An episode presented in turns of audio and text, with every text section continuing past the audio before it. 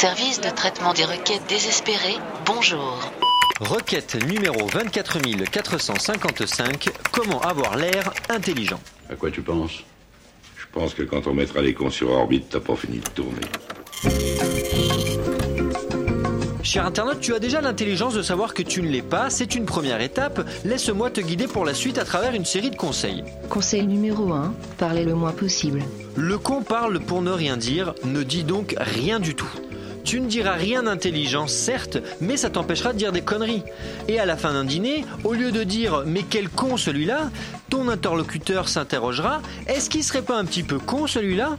Ce doute est déjà une première victoire pour toi et ta connerie. Conseil numéro 3, euh non, quel. Je voulais dire conseil numéro 2, soyez beau ou grand et portez des lunettes. Les gens beaux et grands sont perçus comme plus intelligents par la majorité de la population.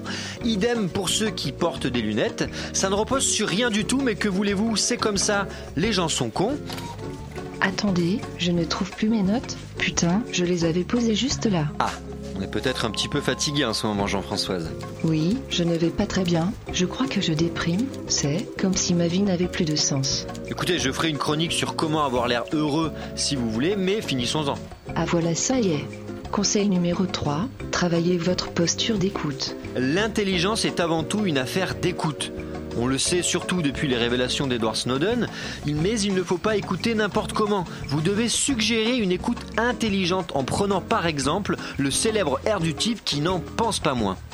Vous fixez votre interlocuteur, vous froncez les sourcils et vous ponctuez la conversation toutes les 40 secondes d'une remarque telle que ⁇ Je comprends ⁇ En effet ⁇ Nonobstant ⁇ Stérilé ⁇ Par contre, attention, ne prononcez pas ces mots si personne ne vous parle, hein, vous risqueriez de vous faire démasquer. Voilà, cher internaute, j'espère avoir répondu intelligemment à ta question.